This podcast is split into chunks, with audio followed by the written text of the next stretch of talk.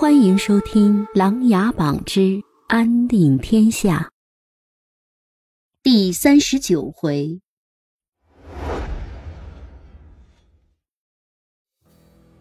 黑衣人又向拓跋云泽转述了南楚和大禹进攻大梁的时间，转身就消失在了暮色中。拓跋云泽拿起一本修正集论，目不转睛地看了起来。宫羽和林深赶紧走到城外，远远地向荀白水和百里奇打了个手势。几人刚回到奏事阁的聚集点，刚好夏冬派来传信的奏事阁议事也把金陵的消息送了过来。宫羽看完书信，知晓了金陵的计划，他连忙写了书信，让百里奇和荀白水赶紧与皇上萧景琰会合报信。自己在此等候大梁军队的到来，届时好里应外合。不过目前他和林深考虑的是要赶紧找到这三万北燕勇士，探清他们的战力，想办法如何破解。要不然五日后战火点燃，大梁危机四伏，四面楚歌，凶多吉少。大禹、南楚、北燕进军大梁已经不可逆转，好在萧景琰做了安排迎敌。北魏目前还没有任何动静，难道是知晓了太子萧兴和蒙挚早已在边境驻扎？但是无论如何，战火一旦点燃，北魏肯定会出兵援助他们。金陵帝都。大禹使臣何文杰上书萧景琰，要求面见，催促着十二骑之死的结果。可是他们却不知，萧景琰和夏冬早已在深夜率领大军向北燕进发而去。列战英也带着大梁将士们赶往北魏边境与太子会合。长陵王的十万援军也早已踏上征程。穆王爷早已回到穆王府守株待兔，一旦战火升起，大梁将全面出击，里应外合。萧景琰也会趁机把幕后黑衣人的主使给揪出来。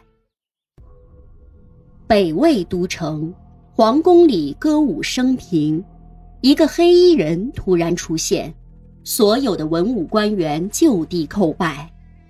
北魏皇帝元宏武烈正背对着与几个宫女饮酒作乐，黑衣人直接走到他的身边，凑近耳边说了几句后，就随即离去。元宏武烈慢慢转过身来，叫停了歌舞，对着正把酒言欢的文臣武官说道：“爱卿们，时机已经成熟。”两日后起兵大梁。退朝后，袁弘武烈来到后宫，看了看已经疯掉的青云皇后，让丫鬟喂了一颗丹药给皇后，不一会儿就睡着了。袁弘武烈这才回到寝宫，朝堂上的那个黑衣人出现在了门口，喊了一声：“主人，大雨火烧阁房。”查清楚了，是谁干的？袁洪武烈走到铜镜前坐了下来，双手拉着脸开始撕扯。是姬文渊伙同他人干的，但是目前我们已经无法掌控他了。虽然他还是会让大鱼进攻大梁，但是他现在主要是想来找我们的麻烦。随他吧，只要他出兵大梁，就还是我手中的棋子。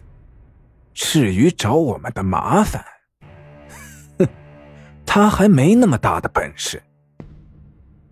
主任，我们还得到消息，大梁皇帝萧景琰喝了武南山普洱茶中毒卧床不起，云南穆王府被当作元凶，现在已经闹翻了。听说穆王府准备与大梁割裂，无心南楚行动，而青楼十二姬之死已经成为死案。大禹使臣按照姬文渊先前的计划，正在逼宫，随时可以借口开战。很好，上次我见完姬文渊后，匆匆赶回北魏，忘记了阁房里还有我炼制的丹药没拿。你尽快安排人给我送回来，我还有大用。还有，尽快去追查，到底是谁和姬文渊合谋放火救走了人。遵命。黑衣人夺门而去，在脸上撕扯了半天的袁弘武烈慢慢转过身来，这时他已经变成另一个人了。金陵城中，何文杰也面见了一个黑衣人，只是他三日后带领北燕、北魏、南楚使臣和被害人家属一同逼宫萧景琰，然后正式宣战，并安排了一千名早已潜入金陵各个地方的黑衣人，等待最后的指令。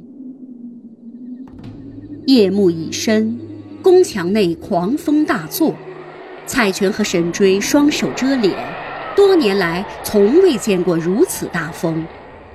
蔡权拉住沈追，大声说道：“妖风作怪，希望大梁这次能够挺得过来。”沈追眯着双眼：“我说老蔡，你就别担心了，皇上亲征，大梁必胜。”蔡权点点头。望了望空中摇摆的大梁龙旗，他知道战火已起，天佑大梁吧。